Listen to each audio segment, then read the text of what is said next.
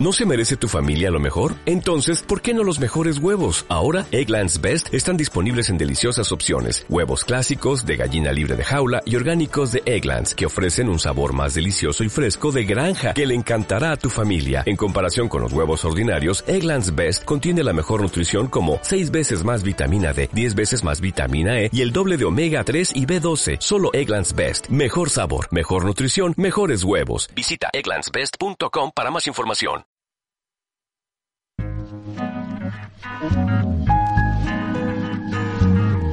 La esencia del vino.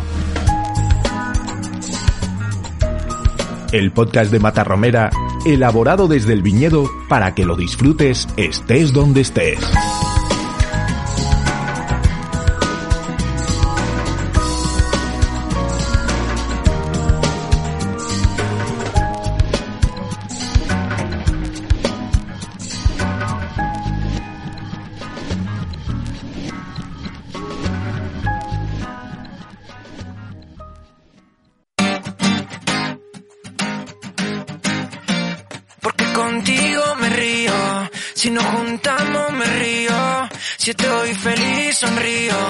Si sonrío mucho me río.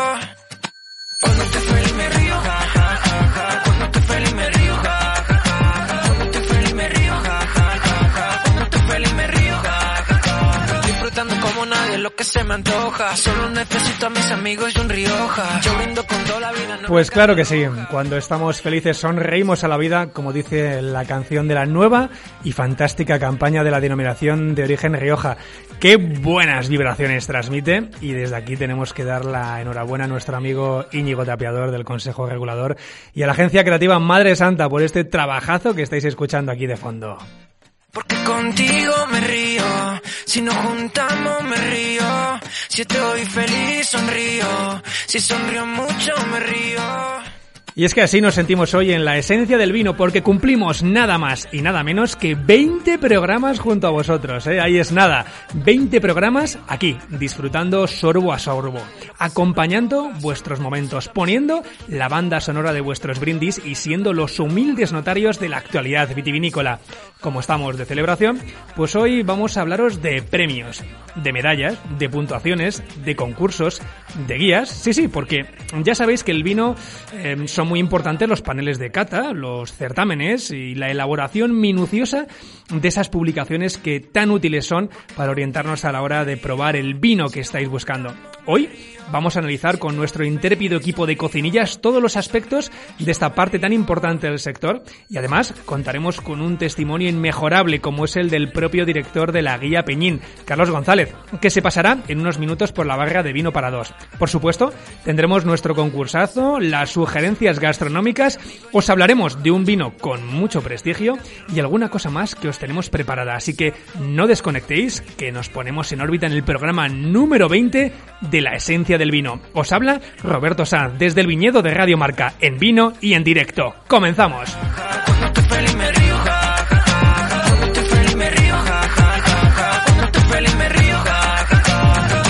Como nadie lo que se me antoja. Solo necesito a mis amigos y un Rioja. Yo brindo con toda la vida, no es blanca ni roja. La esencia del vino. El podcast con más sabor para descorchar cuando quieras.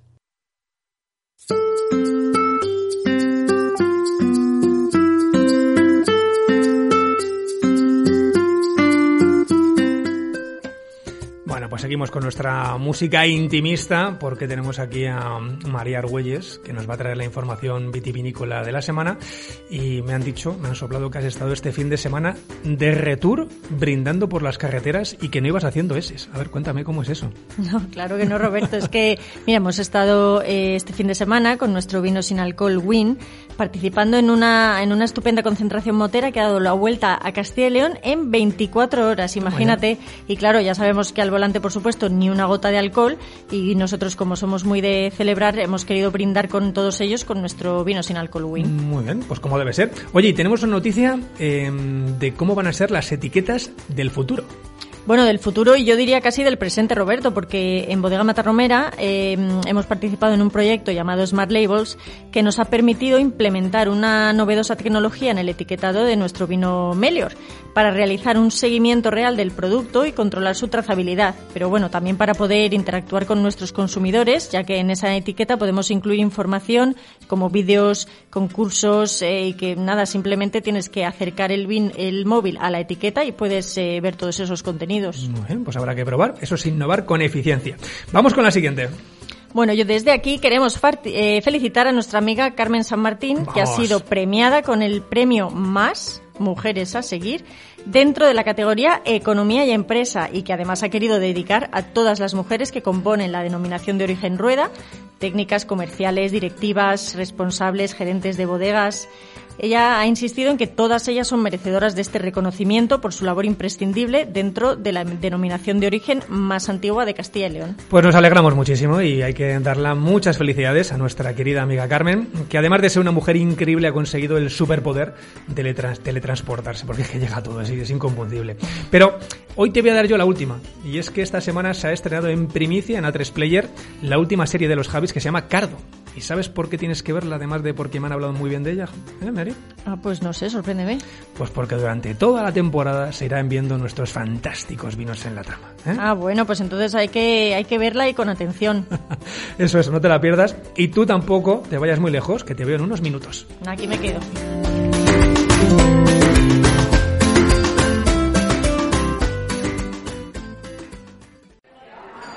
Vino para dos, por favor.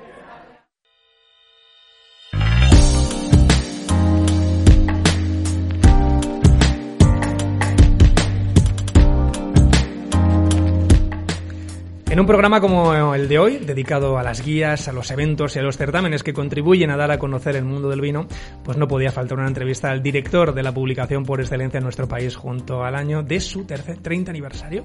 Hoy ha venido a brindar con nosotros en la esencia del vino Carlos González, que es el director de la guía Peñín. Bienvenido, Carlos. ¿Qué tal estás?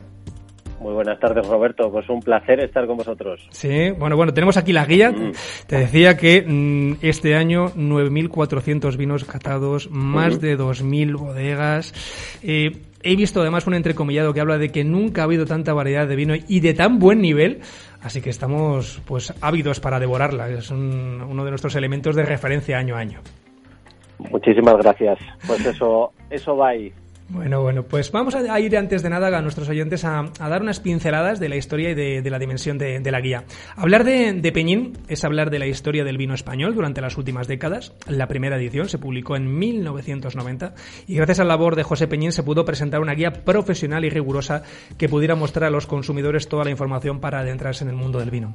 Año a año ha ido incorporando vinos a la publicación hasta llegar a superar los 11.500 en alguna edición, convirtiéndose en el manual de vino español más completo completo de todo el mundo con ediciones en castellano, en inglés, en alemán e incluso en chino. También catan vinos de otros países como México, Argentina o Chile, todos esos países hermanados con, con España. Y tres décadas después, Peñín es mucho más que una guía, es una plataforma integral que aporta conocimiento, que organiza eventos. Nosotros estamos a ser testigos en sus salones.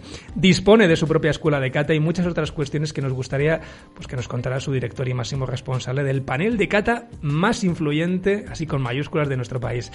Carlos, con todo lo que hemos contado, el prestigio de la marca Peñín en el mundo del vino, no sé si uno siente más vértigo o responsabilidad al liderar un proyecto de estas características año tras año. Bueno, al final es una mezcla de ambos dos sentimientos y ambas dos cuestiones que has dicho.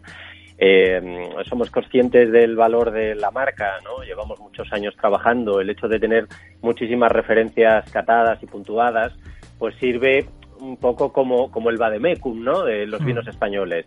Sirve tanto para el consumidor final que está delante de un lineal, o bien para el propio sector, ¿no? Para un distribuidor, incluso un importador que ve que le llega una marca y necesita una referencia para saber por dónde van los tiros, aunque luego acabe probando el producto y decida quedárselo o no quedárselo, pero al final es, es un punto en el cual pues puede tener una referencia porque nosotros catamos, como bien dices, mm, casi 10.000 vinos todos los años, ha habido alguna edición algo más, otras algo menos, este hay que tener en cuenta que todo el tema de la pandemia ha condicionado un poco a nuestro, sí, nos ha condicionado mucho y nos hemos visto pues obligados también a tener algún tipo de limitación para que las bodegas puedan presentar número, número de muestras, pero no, siempre nos movemos sobre esas cifras, sobre las 10.000, que ya es bastante, porque duplicamos a la siguiente, o sea, y que tampoco es una obsesión de la casa el Qatar, cuanto más vinos, más, más, más, ¿no? Al final intentamos que los que estén esté bien representado el, el o sea, todo el panorama vitivinícola español.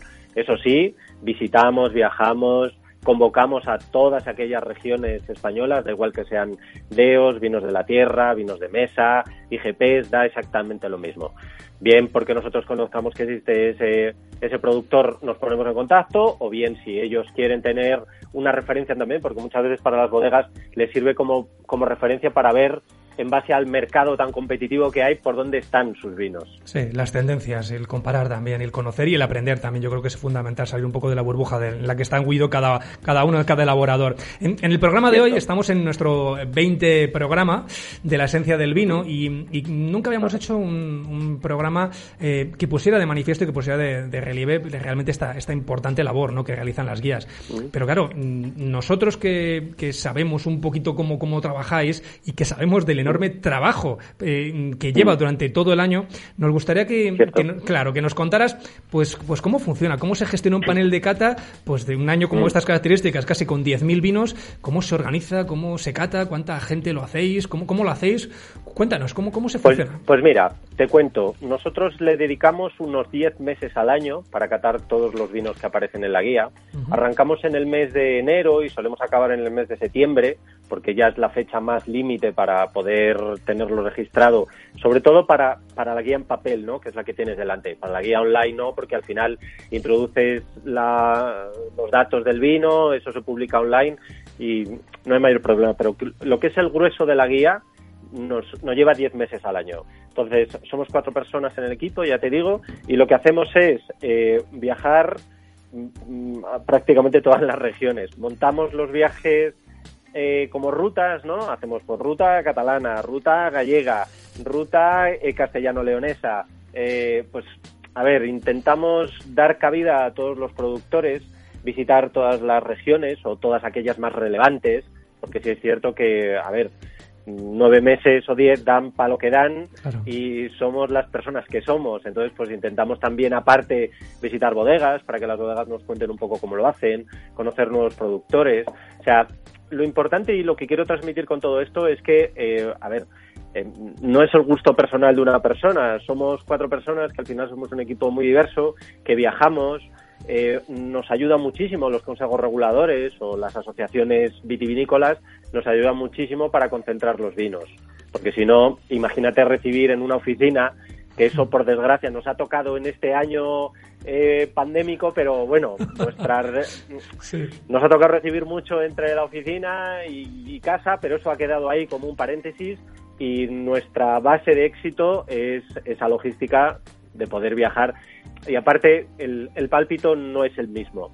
El poder catar los vinos, pues por, por un ejemplo, bien en Ribera del Duero, bien en Rías Baixas, la Ribera Sacra o en Terra Alta o en, el Empordà, no es lo mismo que recibirlo fríamente en una oficina. En la casa, en la casa de Carlos González, ¿no? Que, me imagino que durante la pandemia eso parecía como el almacén logístico de Amazon, ¿no? O sea, lleva todo el rato el pues timbre, pim, pim, pim, otro, ¿no? ¿Quién es? ¿De dónde viene? Pues te, puedes imaginar, palés y todo recibido en mi casa que mi chica me decía, pero Dios mío, ¿pero qué pasa, no? Digo, pues así es, así es mi trabajo, para que veas lo que hay. Sí, sí, sí, no, alguno, algún vecino diría, bueno, eh, vamos a tener que hacernos amigos de este hombre, ¿sabes? Porque yo creo que según está la cosa, esto no va a venir muy bien el cargamento que tiene.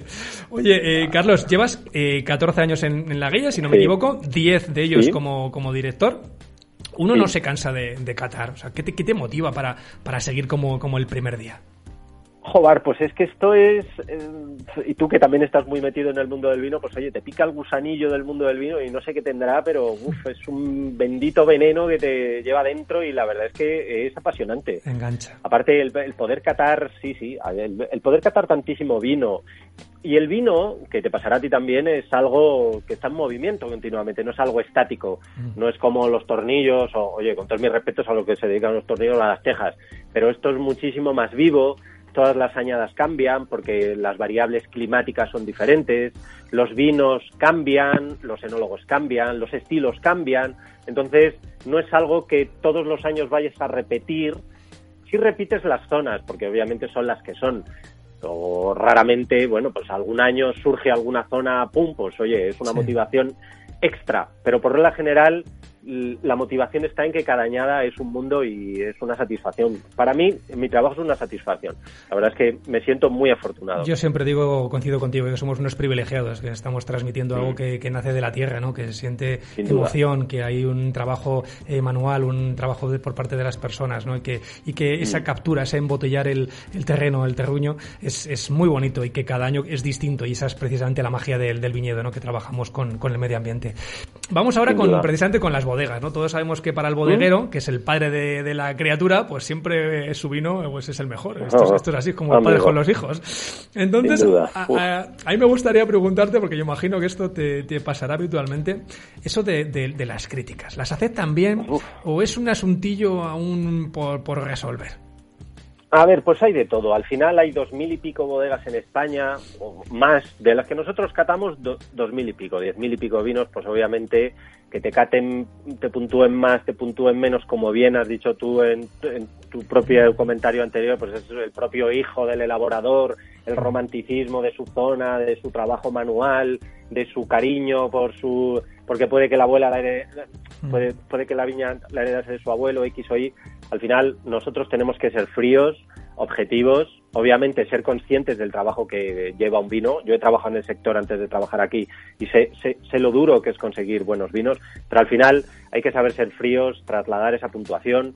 Y ojo, hay críticas, pues por supuesto que hay críticas, pero mira, eso también lo diría por parte de los bodegueros, que yo me he dado cuenta en estos años que llevo, que ya son unos cuantos, que aquellos que han aceptado bien las críticas y sobre todo las han aceptado desde un punto de vista constructivo. Oye, pues si me están diciendo que es esto, pues a lo mejor tengo que mejorar en esto, esto, esto, esto. Yo encantado en cuando yo cato un vino, hablar con el bodeguero, si él quiere, oye, pues yo mira, he probado esto, veo que es de esta manera, ta, ta, ta. Ah, pues bien, bien, te lo acepto, te lo agradezco, tal. Oye, son bases de mejora que al final yo me dedico al consumidor final, no hacer la crítica para el bodeguero, aunque obviamente el bodeguero ve la crítica de su vino. Claro, tiene que ser así. Yo... final, Nuestro fin final como guía es llegar al consumidor y, ayudar al consumidor a la compra. Así lo, así lo entendemos nosotros. Eh, me pasa ahora al otro lado. Hemos estado hablando de, los bodegueros, ahora vamos al, otro bando, al de mm. los consumidores, que como bien decías, es vuestra orientación también ahí. Eh, tu experiencia, mm. lógicamente, te, aporta una percepción privilegiada de, pues, todos estos años, ¿no? Y me gustaría que, tú que catas tantos vinos y con, tus compañeros, ¿cómo han cambiado los gustos de los consumidores? La forma de de, acceder a la información sobre los vinos, porque, eh, claro, y la propia pandemia ha condicionado cómo la gente se informaba, cómo la gente compartía información, cómo la gente accedía a través de, Internet, a través del móvil. Totalmente. todos hemos visto el, consumo de vinos durante los hogares en, el momento de pandemia. ¿Qué, visión tienes tú en ese, en ese sentido? Totalmente, y tú y yo que ya peinamos alguna cana, seguro, eh, venimos de un mundo analógico. Yo cuando entré en la guía era todo papel, ¿no? Tú veías y te da igual la guía Peñín, que era Parker, que era eh, One Spectator, la que sea, era todo papel. Ahora mismo el mundo digital pues ha hecho que toda esa información eh, rule más, circule más entre los consumidores. Las redes sociales han ayudado mucho a transmitir esa información. Hay, hay aplicaciones per se que son la opinión propia de los consumidores, que eso está muy bien porque al final eso genera movimiento, genera flujos de, conocimiento y de, y de, compartir información eh, y eso hace que, se consuma más. Eh, obviamente yo distinguiría toda esa información que puede trasladar un consumidor que, oye, con toda su mejor intención traslada su experiencia, ¿no? A lo que los profesionales, y ojo, no es por defender mi territorio, sino por, por saber diferenciar un poco entre lo que es un, una experiencia personal basada en, en, lo lúdico que una experiencia más profesional en la que tienes en cuenta muchísimos más valores y es un poquito más frío porque marcas cierta distancia a, a esos apegos sentimentales que te puede dar o bien un viaje o, ese romanticismo que, oye, tiene que tener el mundo del vino porque al final es lo que es, ¿no? Son experiencias organolépticas y como tal, pues, pues te llegan a tus propios sentidos, ¿no? Sí, pero mucho más objetivo. Al final un panel de cata es absolutamente profesional y, creo que todos ahí en ese sentido pues hay que, hay que ponerlo en valor y diferenciarlo. Pero como bien decías, hay que está bien el que haya diversos elementos, diferentes soportes y formatos que mm, hacen que el vino de una forma u otra fluya y se comparta. Y yo creo que por una otra vía de entrada es importante, sobre todo en nuestro país, para intentar incrementar, aunque sea el, el consumo por cápita, que es algo que siempre estamos quejándonos respecto a otros países vecinos, ¿no? Em, sí, porque es muy bajo. Mm, mm. sí, sí, yo creo que tenemos ahí un, trabajo que hacer y, el aspecto de difusión, y para eso trabajamos y insistimos en la esencia del vino, es importante para poder conectar y para ponerlo donde queremos que estén los vinos españoles. Em, Carlos, para un amante del vino, eh, esto es una pregunta que nos hacen habitualmente los, entusiastas del mundo del vino. Trabajar en Peñín es como para un niño vivir en, Euro Disney. O sea, esto es todo el día catando, oh, viajando, disfrutando. Pero claro, a la gente que le encanta este mundo, eh, que le apasiona, pues nos pregunta, ¿qué sugerencias le, darías a un oyente que le apasiona este mundo para que se dedique a él? O sea, danos la clave. Pues, pues que viaje mucho, que pruebe, que compare, que se forme. O sea, yo a mí me vino la luz, como quien dice, estando en la facultad. Yo estaba estudiando químicas y de chiripa. Estaba en el año 98 y de chiripa vino un profesional de la DEO Rioja, de una cata, y yo dije, ostras, yo me quiero dedicar a esto, vi por dónde tenía que virar para dedicarme a esto, dejé esa carrera, me apunté a otra, que ingeniero agrícola, y a partir de ahí pues empecé, empecé a formarme, a formarme, y oye, a viajar, a comparar, obviamente la gente no tiene por qué dejar sus trabajos ni cambiar de veleta, porque son cosas compatibles, o sea, es una información y un conocimiento que puede ir en paralelo con cualquier tipo de formación. O sea, no hace falta tener una formación específica exclusiva técnica. Oye, que si la tienes, pues hay cuestiones del vino que vas a entender mucho mejor. Pero no tiene por qué ser técnica. De hecho, yo en mi equipo mm, soy el único técnico yo y el resto, pues hay uno periodista, uno que es e-commerce, otro que es eh, de índole internacional. O sea, al final, lo importante de esto es que te guste, que te apasione, porque si, si, si, es, si eres un apasionado, lo harás con menos sufrimiento sufrimiento entrecomillado, por supuesto, aunque todo es trabajo, también hay que saberlo decir. hay días y días. Y lo importante es que hay que, sí, que hay que adquirir conocimiento. Es muy importante porque el mundo del vino está muy vivo, los estilos cambian, las elaboraciones viran y eso hay que estar muy en ello. Y ahora, y ahora con todo el, todo el tema digital eh, puedes estar muy informado al día en, cualquier momento. Por muchas vías, por muchas vías. Pues ya sabéis, habéis tomado nota todos, ¿no? Que luego nos estáis preguntando. Carlos os lo ha dejado muy claro. Mm. Bueno, estamos llegando al final, es hora que te sometas a nuestro test más personal. ¿Estás listo? Dale. Qué remedio. el, el, vino, ¿a efectos personales en tu caso? ¿Solo o en compañía? Para consumo. ¿Se puede decir depende o tengo que tirar a una opción o a otra? Bueno, si me haces el gallego, sí, venga, depende. A ver, claro, es, que, es que uno que como tú, que está todo el día a nivel profesional, claro, luego, después cuando le toca a nivel personal...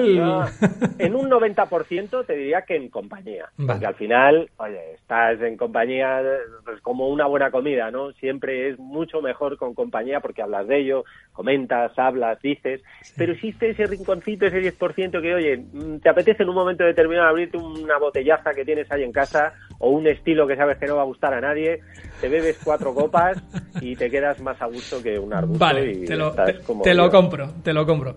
Momento del día, ¿qué prefieres para beber? Yo prefiero la cena. ¿Ah, sí? Fíjate. Me una vez hecha la jornada, sí me apetece, me abro mi botellita de vino, utilizo Coravin, y esto no tampoco por hacerle un, guiño a la marca, sino porque lo están haciendo muy bien. O sea, tú te compras tu Coravin, tienes muchas botellas, las puedes pinchar, te pruebas dos copitas y cambias, no, no que te abras toda la botella. y, pero yo preferiblemente es para cenar, con todo ya los deberes hechos, como quien dice, y a disfrutar una buena copita de vino. Y para puede ser Jerez, ya hago el guiño de la Cherry Week de esta semana, un Jerez, un buen Jerez en la cena, eso duermes luego como un bebé. Muy bien, muy bien. Oye, y para redondear esa cena, un, un plato que te encante precisamente maridar con vino. Uf, lo que pasa es que para la cena eso es complicado, porque las carrilleras de mi madre de cena eso sería complicado. Uf, eh, luego, luego la digestión. de Pero al final, mira, tampoco, tampoco hay que obsesionarse con, con los maridajes. Se pueden beber aisladamente una cosa de la otra. Yo he hecho muchas pruebas y al final parece que hay unos maridajes, unas armonías que tienen que ser fijas, ¿no? Pero yo soy un poco raro en ese tipo de cosas y me gusta dar saltos. O sea, estos estos fantasmas que existen de hoy la alcachofa, los escabechados, los tal. Oye, pues primero te tomas una alcachofa o el escabeche y después dejas pasar unos segundos, te tomas el vino que estés bebiendo y vas a disfrutar las dos cosas. Mm. Yo no me obsesionaría con esas con esas cuestiones. Oye, ¿y un lugar donde te perderías y qué tipo de vino te llevarías?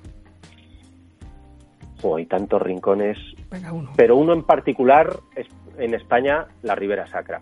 Yo animaría a todo el mundo que lo visitase porque es no solo un- una belleza desde un punto de vista vitivinícola, de hecho es de las pocas regiones del mundo donde tienen considerada la viticultura heroica, porque tienen unas pendientes de viñedos superiores Bueno, al 30%, impresionantes, eso, sí. es una, eso es una barbaridad.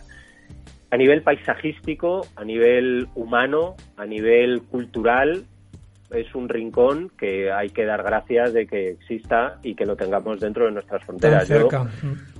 Sí, y además tan cerca y es un, un- un sitio que te puedes dejar perder por aquellos bosques porque también tiene una zona muy boscosa, unos castañares impresionantes y allí te pierdes y yo con un vino de los de allí. Oye, Pues mira, es el- allí, no, no, ya, que estamos metidos, hombre, no, no correspondería otra cosa. Sí, sí, además, bueno, es un, es, es un planazo ahora, por ejemplo, para el próximo Puente de la Inmaculada, que estará precioso Sí. el, el entorno. Em, oye, un, un personaje, puede valer histórico o, o de la actualidad ahora mismo, con el que te encantaría brindar al menos una vez en la vida. Delicado, con uno solo. Bueno, sí, si, mon- Pues mon- que- si montas un guateque, va- varios, pero vamos, me- con uno me vale. Pues a mí me gusta eh, Carlos Latre, por ejemplo. Me parece un tío que se ha hecho a sí mismo. Sí. Sí, bueno, no es un, un personaje histórico, o sea, tampoco. Pero me parece un grandísimo tipo. Además, le encanta el vino. O sea, Es muy cercano. Sí, sí, sí. He tenido oportunidad de estar con él alguna vez y me parece un tío, aparte de un grandísimo profesional cuando le toca estar delante de las cámaras, aparte por detrás es un muy buen tío y le encanta el mundo del vino y es de agradecer una charla con él. Pues sí, bueno, la- vamos con la última. ¿Cuál es el vino perfecto para Carlos González? Ah, Ahí está. Qué pregunta. Esta tiene esta es la miga, ¿eh? pregunta Esta del tiene miga. ¿eh? ¿eh? Joder. Mira, este año hemos puesto a seis vinos con 99 puntos, es la puntuación más alta. Sí. Y en varias entrevistas, me- ¿qué tienen? ¿Qué tienen? Pues mira, al final, después de catar tanto vino, compararlos entre ellos, porque para que un vino llegue a esa puntuación, no solo hay que haber, haber catado anteriormente los 9.994, si al final son 10.000, sino que tienen que com- tienen que competir entre ellos en lo que nosotros denominamos la recata, que eso eso lo hacemos a finales a final de la cata, juntamos a los 400 mejores vinos y tienen que tienen que compararse entre ellos, o sea, todos vienen de la misma puntuación y empiezan a escalar a medida que lo comparas. ¿Qué tienen estos vinos? Pues tienen una armonía increíble, son muy equilibrados, son muy representativos de la zona a la cual están, son muy complejos y aparte te da un algo interno como ese escalofrío que te recorre a veces cuando pruebas una cosa que es superior. Pues yo cuando noto eso es cuando a ese vino se le, se le pone puntuación tan alta. Seis vinos No fantásticos. sé si ha ayudado o no. Sí, no, no, no. Seis, seis- a- seis vinos fantásticos que, que han obtenido este año 99 puntos, que hay que darles la, la enhorabuena y que además hay de distintos estilos, distintas añadas, Mm. distintas regiones y yo creo que eso es, eh, es importante, como decías, en, en uno de los entrecomillados de, de la guía de este año, pues esa variedad que está en un nivel excelente y que tenemos la suerte de poderla disfrutar en nuestro país. Carlos González, un verdadero placer tenerte en el programa número 20 que estamos de, de aniversario de, de la esencia del vino. Muchos éxitos para, para Guía Peñín, para esa marca tan fabulosa y, y esa dedicación plena y rigurosa que lleváis haciendo tantos años y que se ha ido adaptando a los tiempos, que eso es muy importante para que siga siendo referente tanto a los consumidores como a la gente que desea formarse y adquirir conocimiento. De verdad, muchísimas gracias por, por tu tiempo y muchos éxitos para, para ti y para toda tu gente. Bueno, muchas gracias, un placer y ya sabéis dónde estamos para lo que necesitéis. Muchas gracias. Un abrazo fuerte.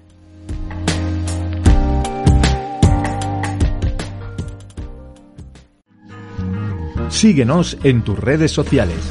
Arroba Matarromera. Novedades, noticias, concursos y mucho más a un solo clic.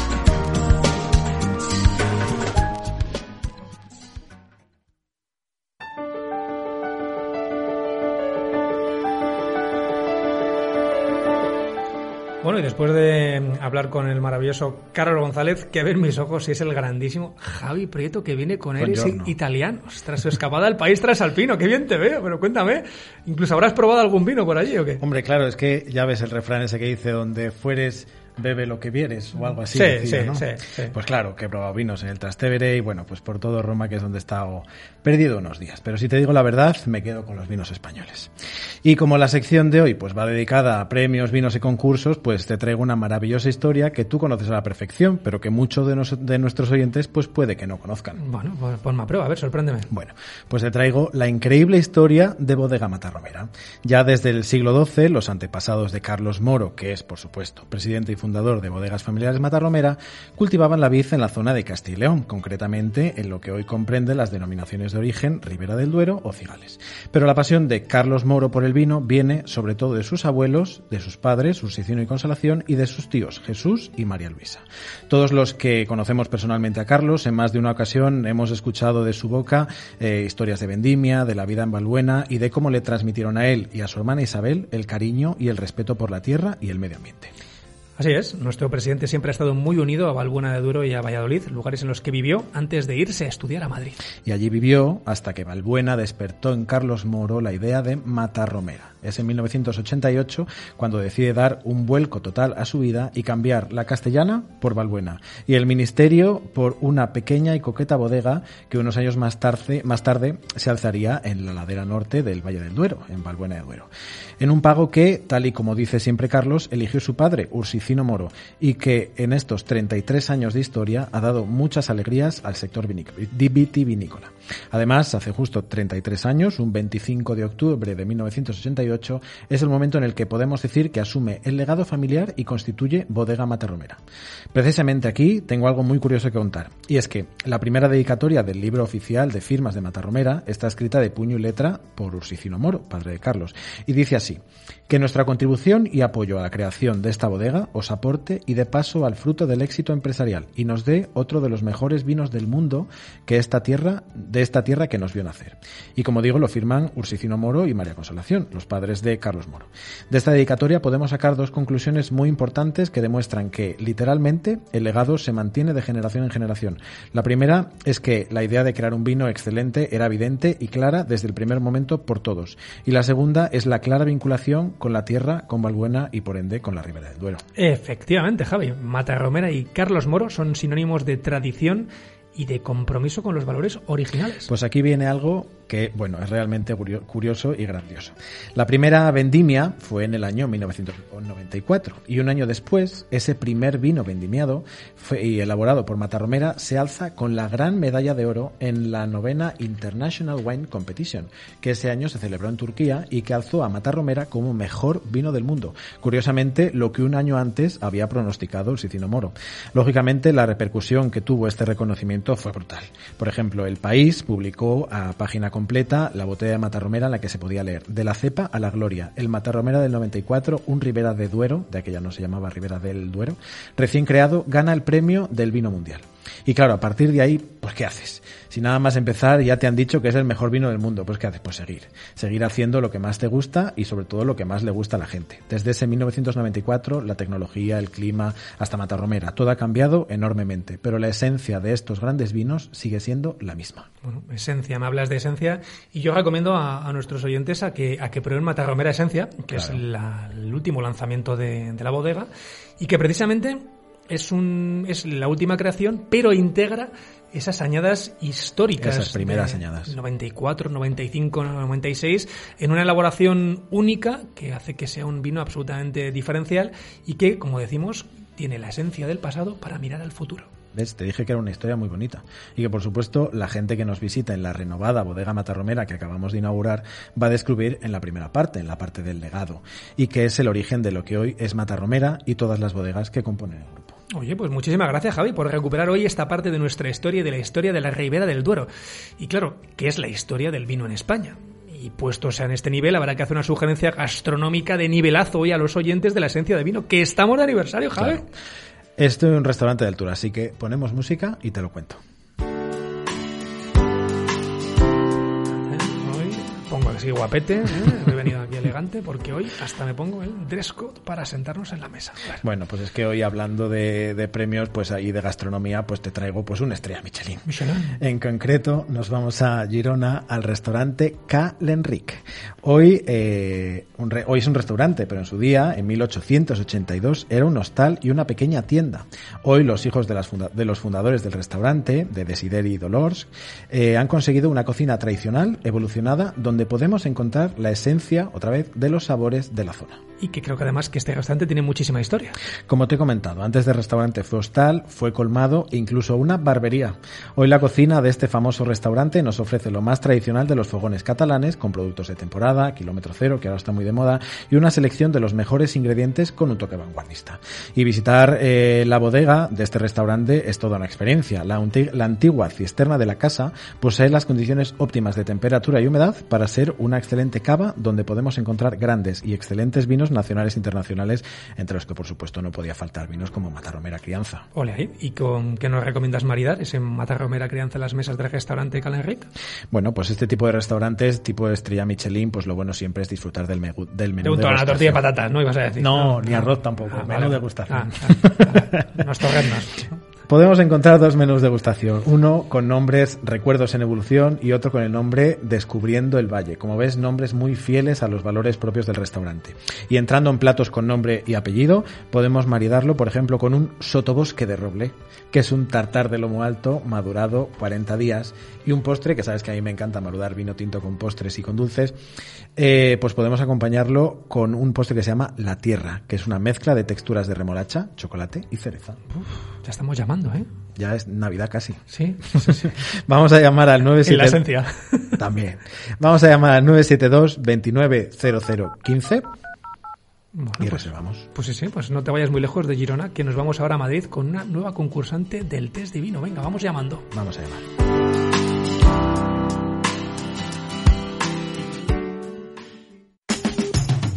Y ahora, en la esencia del vino, ponemos a prueba tus conocimientos con el test Divino.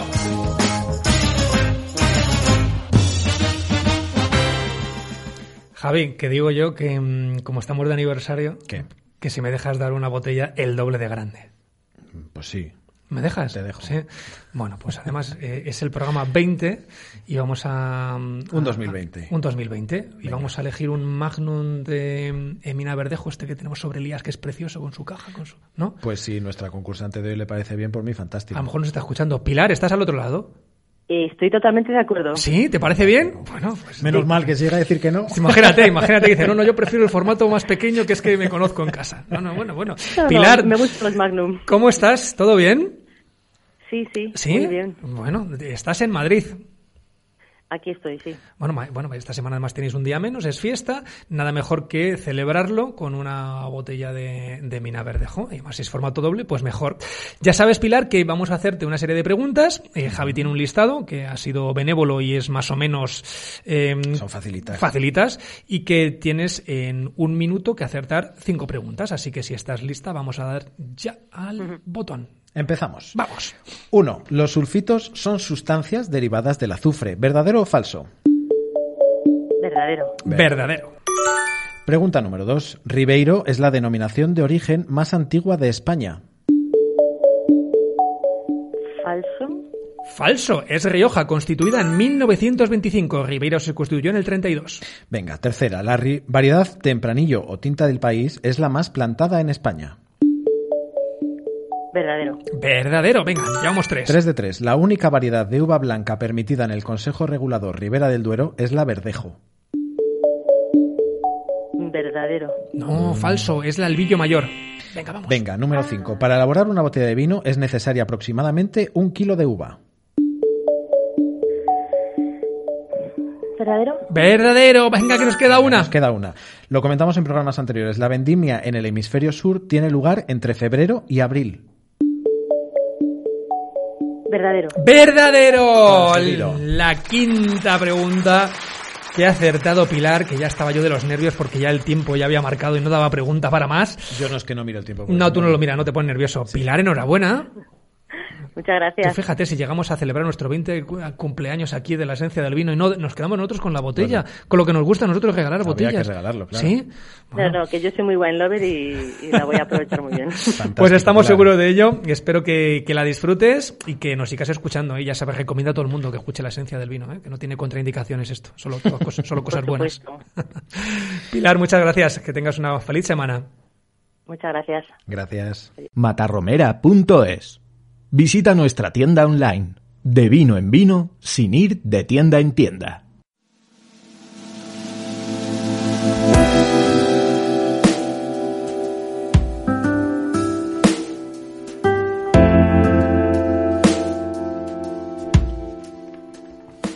Esta música no puede suponer otra cosa que tener por aquí cerca a María Argüelles. Es nuestra wine lover de cabecera. Y con esta música que nos ha elegido para hoy, viene a contaros, como gran ilustrada en concursos, premios y guías, todo lo que necesitáis saber. Hoy, cita con María. Bueno, Roberto, parece un programa de esos de la radio a las 2 de la mañana. la música que, no puedo decir. Es una música de jazz, así que ¿Sí? acompañe un poco. Ah, bueno, bueno. Pues, pues venga, acompaña, acompáñame una noche más, ¿no? Como dice la canción. Eh, María, cuéntanos, eh, háblanos de, de las guías y concursos. Bueno, pues eso, vamos a, intentar un poquito aportar un poco de, de luz, aunque ya nos ha estado comentando un poco Carlos González, pero claro, lo que hablábamos muchas veces, pues cuando somos los encargados de llevar vino a una cena o queremos sorprender a ese amigo que sabe muchísimo, pues buscamos en, en internet, ¿no? ¿Qué vino está mejor valorado por la crítica o cuál es el vino que tiene mejor puntuación o relación calidad-precio? Y la verdad es que el sector vitivinícola está plagado de publicaciones, guías, mm, concursos eh, o aplicaciones incluso que puntúan y otorgan medallas a los vinos en base a diferentes aspectos, como puedan ser el precio, el tipo de vino o el país de procedencia. Así que si te parece, vamos a hacer un repasito pues por los más relevantes. Dale, maestra.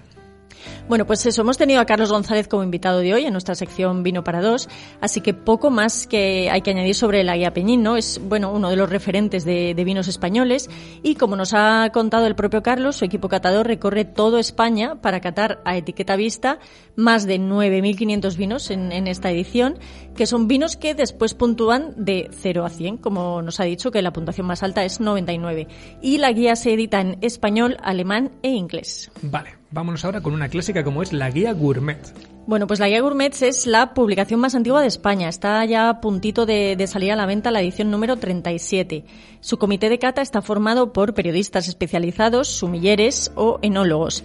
Y catan, es una, esto es una cosa muy interesante porque ellos catan a ciegas, lo cual garantiza pues una mayor objetividad y solo aparecen calificados y comentados los vinos que han obtenido una puntuación mínima de 80 sobre 100, que son unos 4.000 vinos. Así es, vamos ahora con el anuario de los vinos del país.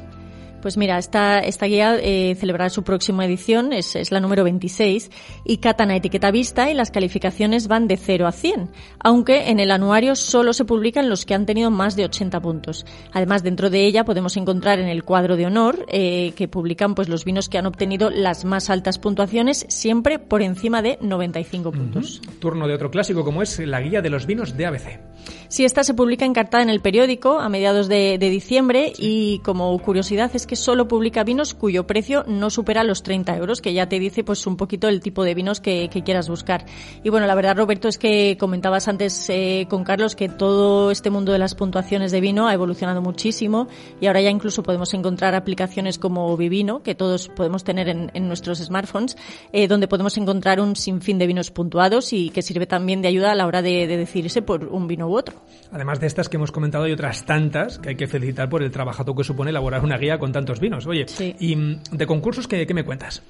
También sí, hay, hay diferentes concursos de, de vinos en los que se obtienen medallas que pueden ayudar pues a la difusión y venta de los vinos premiados principalmente en el, en el país de origen del concurso. Venga, pues vamos a empezar ahora por los más destacados a nivel mundial. Vale, pues mira, en el número uno vamos a poner a Decanter World Wine Awards. Es eh, probablemente la mayor y más prestigiosa competición de vinos del mundo. Su jurado está compuesto por Master of Wines, eh, sommeliers, presa especializada y los vinos se organizan eh, para las catas según el país, la región, el color, la uva, el estilo, la añada y el precio, para así pues agruparlos y valorarlos junto con otros vinos de características similares.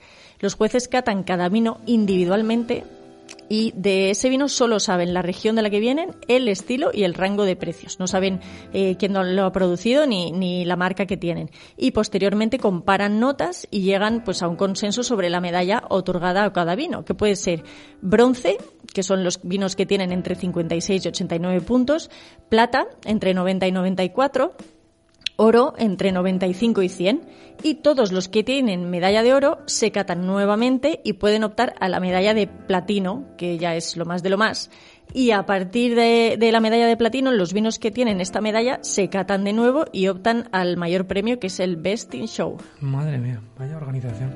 Oye, ¿y el concurso mundial de Bruselas qué me cuentas? Sí, este es otro clásico que se creó en 1994 y tiene mucho prestigio en toda Europa por los vinos premiados y, y por el jurado que los otorgan, que está compuesto por más de 300 especialistas de 50 países diferentes. Mm, originalmente, como su propio nombre indica, se celebraba en Bruselas, pero desde 2006 es itinerante. De hecho, lo tuvimos aquí en Valladolid. Exacto, es hace unos años. Los premios se dividen según procedencia y el precio del vino y pueden ser gran medalla de oro, medalla de oro y medalla de plata. Este año el límite establecido para la obtención de una medalla de plata, por ejemplo, fue de 85,5 puntos sobre 100. Hay otro que se llama Mundus Vini. Sí, Mundus Vini es un concurso que se celebra en Alemania y es uno también de los más importantes de Europa. Eh, la cata se hace a ciegas por un jurado profesional y los vinos se integran en una cata según categoría, procedencia, nivel de calidad y tipo de sabor. La valoración se lleva a cabo de acuerdo con los, eh, el sistema de los 100 puntos de la Organización Internacional de la Viña y el Vino. Y la verdad es que de momento no ha habido ningún vino que haya recibido los 100 puntos pero se establecen estas medallas según la puntuación que reciben. Un gran oro son vinos de al menos 95 puntos, oro vinos con al menos 90 puntos y plata vinos con 85 por lo menos. Y bueno, también hay revistas especializadas, mayoritariamente americanas, como The One Advocate, One Spectator, One Spirits o One Enthusiast, pero si te parece, por no extendernos más, pues podemos hablar de ellas en otro programa. Sí, me parece muy bien. Yo creo que ya nuestros oyentes han tomado suficiente nota y lo que tienen es ganas de que nos centremos en el vino que has elegido para nuestro programa número 20. Vale, buena idea. Esta parte me gusta. Y bueno, como la cosa va de premio Roberto, mm, yo creo que tenemos muy claro tú y yo el vino de hoy, ¿no? Venga. Vale, pues va a ser un Matarromera Prestigio, que es un vino muy, muy especial que estoy segura de que nuestros oyentes están deseando conocer. Pues este es un vino de autor con denominación de origen Ribera del Duero que solo se elabora en aquellas añadas que se consideran excelentes y con una producción de unas 14.000 botellas. Sus uvas provienen del Pago de las Solanas, en Olivares de Duero, que es un viñedo muy muy especial con unas condiciones perfectas para hacer vinos de guarda. Y una de las particularidades de este vino, Roberto, que tanto nos gusta, es que tiene una doble crianza. Primero, durante nueve meses en barricas de roble francés y después otros nueve meses en barricas de roble americano. Tras este tiempo, descansa dos años más en botella para terminar de pulir sus taninos. Es un vino fresco con aromas a tinta china y toques de especias como clavo y tomillo propios de su crianza y que ha tenido puntuaciones altísimas en las guías y concursos que hemos destacado antes, como por ejemplo oro en concurso mundial de Bruselas, 97 puntos en la guía Gourmets, 94 en Wine Enthusiast o 93 en la guía Peñín. Joder, tenemos que haber dicho a Carlos que qué pasa.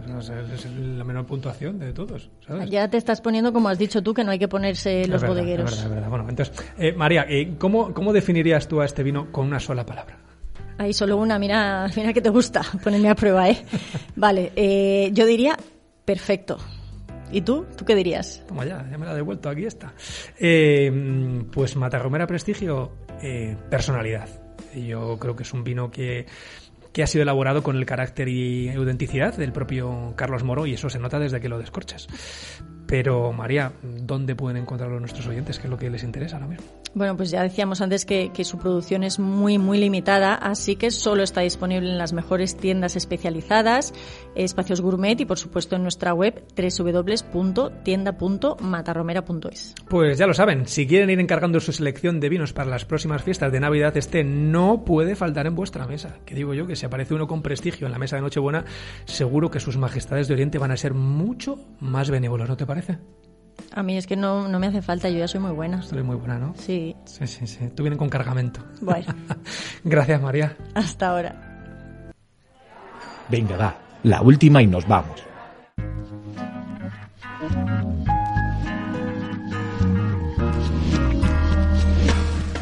Pedazo de programa de Champions que nos ha quedado, ¿eh? Empezábamos con la medalla y terminábamos con este último brindis que va dedicado a todos vosotros, amigos del vino. Hemos llenado gota a gota este programa número 20 y esto es gracias a vosotros, que cada vez sois más los que decidís regalarnos un espacio de vuestro tiempo para desconectar, para aprender, disfrutar y compartir nuestra pasión. Si lo hemos conseguido, nos sentiremos inmensamente felices. Este es nuestro propósito y nuestro deseo para seguir cumpliendo muchos más programas junto a vosotros. Volvemos en unos días. Mientras tanto, portaros bien y no os olvidéis que el vino se disfruta con moderación y la vida con una copa llena de pasión. Salud. Hasta pronto.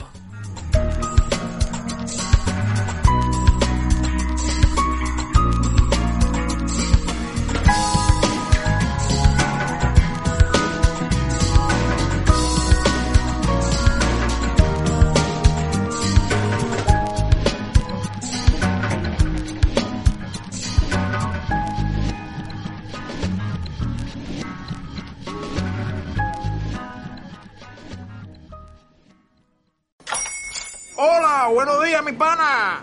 Buenos días, bienvenido a Sherwin Williams. ¡Ey! ¿Qué onda, compadre?